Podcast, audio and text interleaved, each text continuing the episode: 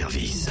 À côté de chez vous, il y a forcément quelqu'un qui fait le buzz. Vers l'infini et au-delà Oh, qu'il est beau, qu'il est beau le lave. Non, c'est pas ça du tout.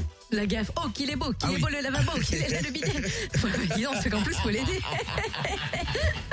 Oh, qu'il est beau, qu'il est beau le lavabo, qu'il est laid le bidet, qu'il est, qu'il est beau, qu'il Oh là Non, mais ça va pas bien ce matin, qu'est-ce qui t'arrive? Moi, j'ai juste envie de parler de beauté, vois-tu, et de laideur, et je n'ai rien mieux trouvé que la gaffe. Peut-être on pourrait choisir une autre chanson, tu vois, du Gainsbourg par exemple. Euh, tu veux dire ceci, par exemple? La beauté cachée.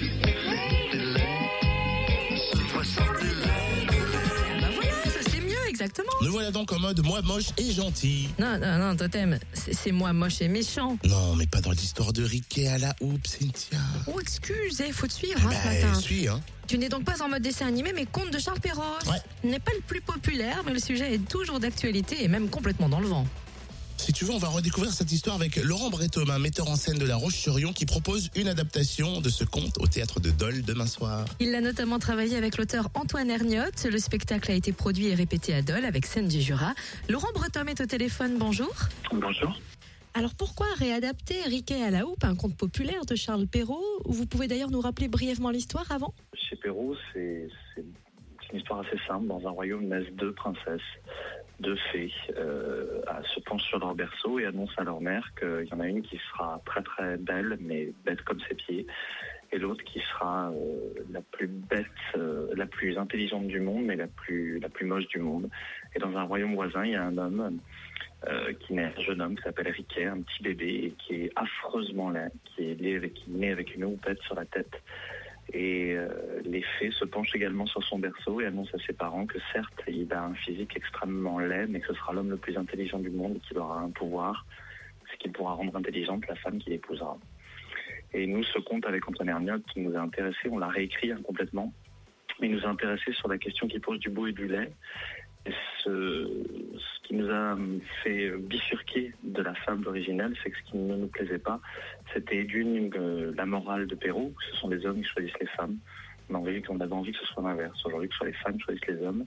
Et puis surtout, euh, on avait envie de poser la question du beau et du lait, la question du point de vue du beau et du lait.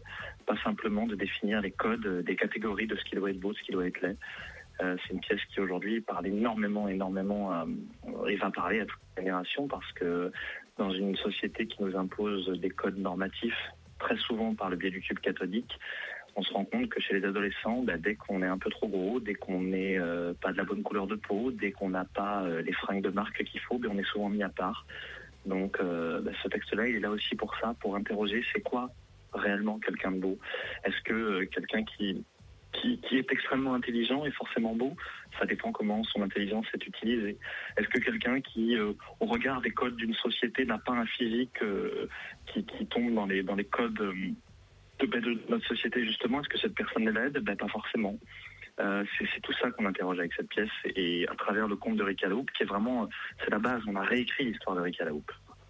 Peut-être une manière d'enlever nos complexes. Alors c'est vrai que cette pièce adresse ce spectacle aux enfants, adolescents, mais aussi aux adultes. Et vous parliez des dictats de la beauté assez erronée. On parle souvent de beauté parfaite, refaite, voire surfaite. Vous pensez que euh, votre version de Riquet peut rétablir cette vision déformée?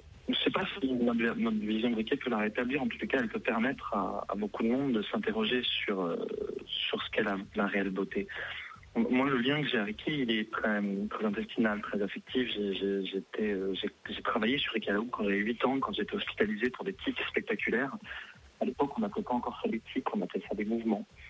Euh, c'est un pédiatre qui m'avait fait euh, faire du théâtre sur Riquet J'étais sorti de l'hôpital et on avait dit à ma mère, bah, votre enfant n'est pas fou, c'est simplement qu'il a un trop plein d'énergie créative en lui, il, faut qu'il fasse du théâtre. Et moi, j'ai traversé une adolescence avec des tics et avec 20 kilos de trop, donc j'ai vraiment traversé une adolescence très compliquée. Et je pense que pour tout le monde, euh, je pense vraiment que le texte, la pièce, est un petit régal pour des enfants et une leçon de vie pour des adultes, parce qu'elle va vraiment nous forcer à nous interroger sur notre, notre point de vue sur la beauté. Alors le texte est réécrit par Antoine Hergnot et un plasticien réalisera des dessins en direct. Oui, il y a un, un dessinateur, plasticien, peintre qui s'appelle Louis Lavedan, qui fait un travail extraordinaire et tout est fait en direct. Euh, On est vraiment dans un, dans un art naïf, dans quelque chose d'assez simple et on convoque sur le plateau des, des procédés technologiques qui ne sont pas des procédés nouveaux. parce que justement, on en a ras-le-bol aujourd'hui de voir l'utilisation des vidéoprojecteurs, des ordinateurs. Mais on s'est dit, mais pourquoi pas utiliser des procédés, ce qu'on appelle l'épiscope, le blanc d'Espagne, c'est des procédés qui étaient utilisés au théâtre il y a 40 ans. Le spectacle est très très poétique, il y a une vraie, vraie belle poésie. Il y a une dimension visuelle fondamentale par le biais du travail de Louis Davdan, mais pas que, aussi le travail de Rédi Sabongui, le scénographe, et puis qui a fait les costumes, parce que ce ne sont que des costumes faits en papier et en carton, donc c'est assez étonnant. Et je, tenais à ce que, pour l'imaginaire de tous les spectateurs, et surtout des enfants, quand c'est à partir de 10 ans, mais des, enfants, des ados, il y ait des images, des visuels très forts qui permettent à chacun, chacune de rêver. Eh ben merci en tout cas, hein, Laurent. Notez que des élèves de l'école Georges Sand à Dole ont enregistré des voix pour Riquet. Plus précisément, ils ont dû enregistrer des insultes. Oh là là, c'est pas bien. Vous comprendrez pourquoi demain un rendez-vous au théâtre de Dole dès 19h30. Le spectacle dure une heure et sachez qu'il a été sélectionné pour faire l'ouverture du Festival d'Avignon cet été. Ah quand même. Festival qui est au théâtre, ce que Cannes est au cinéma. Donc une grande fierté pour cette production scène du Jura. Plus d'infos, tout le programme sur le www.scène au pluriel du Jura.com.